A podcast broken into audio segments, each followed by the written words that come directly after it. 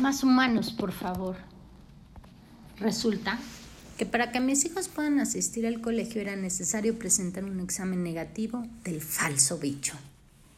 Pues ahí vamos, en contra de mi voluntad, a cumplir con el requisito. En contra, porque mis hijos no han salido, porque por circunstancias especiales estuvimos en casa todas las vacaciones y aún así había que ir a donde sí hay bichos para el famoso examen. Pero hay que cuidarnos todos, ¿cierto? Hasta ahí vamos bien. Pero al llegar a la clínica comenzó todo. Salí llorando de ahí. Y no por mis hijos, sino por lo poco humanos que muchos se han vuelto. Resulta que estaban tres chiquitines que no llegaban ni a los cinco años, esperando la famosa prueba para ir a su kinder.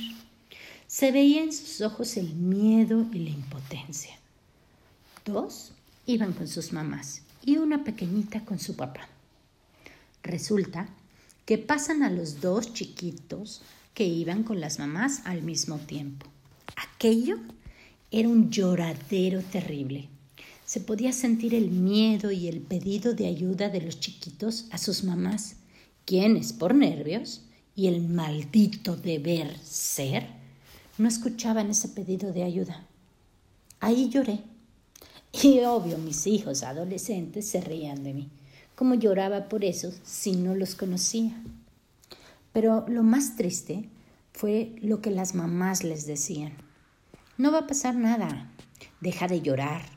Hasta que te dejes nos vamos a ir. Basta, ya no hagas esto, que hay personas esperando. Pero si ya te lo hicieron y no te pasó nada, etcétera. Los chiquitos lloraban más y más y su miedo incrementaba. Al paso de algunos minutos, ambas mamás cargaron a sus hijos y los forzaron a sentarse en la silla. Forcejeando ellas y la enfermera, ¡pum! Les metieron tremendo cepillo en su delicada naricita y al final, claro que estaban llorando, pero ahora sin gritos, en silencio.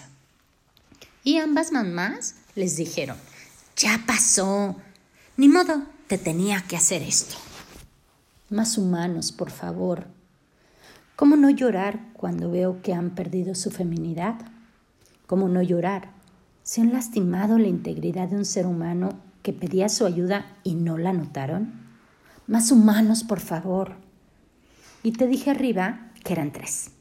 Falta el papá con esa pequeñita. Vaya historia. Resulta que al terminar con los niños les tocaba ahora a la pequeñita, que estaba colgada del cuello de su papá, con ojitos de pánico. Pues el papá al oír su nombre le dijo a su hija, Bien, ya te toca. Ahora vamos a sentarnos en esa silla del fondo. Yo te voy a abrazar.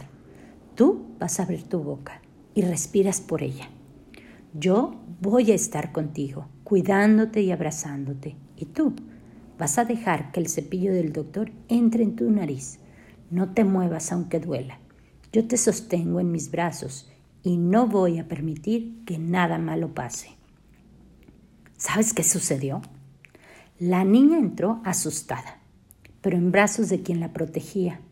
Y como habrás imaginado, exactamente en dos minutos todo había terminado. La diferencia, más humanos, por favor. Cuando reconoces el miedo y acompañas a afrontarlo, todo sale mejor y hay menos sufrimiento. Cuando la mujer cae en el deber ser, deja de ser. ¿Y cómo lastima a quien ama? ¿Cómo no llorar con esa deshumanización? Más humanos, por favor. Y por cierto, no es por hacerle o echarle a la mujer. Pero así sucedieron las cosas. Y lo peor, no se quedó ahí, sino que al salir el papá le dijo a su hija, vaya que fuiste valiente, porque lo que te hicieron no fue cualquier cosa. ¿Sabes quién lleva el corazón alegre y quién es herido?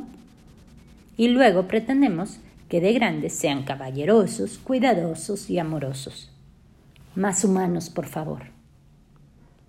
Puedes encontrar todas mis publicaciones en Personas con Amor. Soy Carla Maldonado C.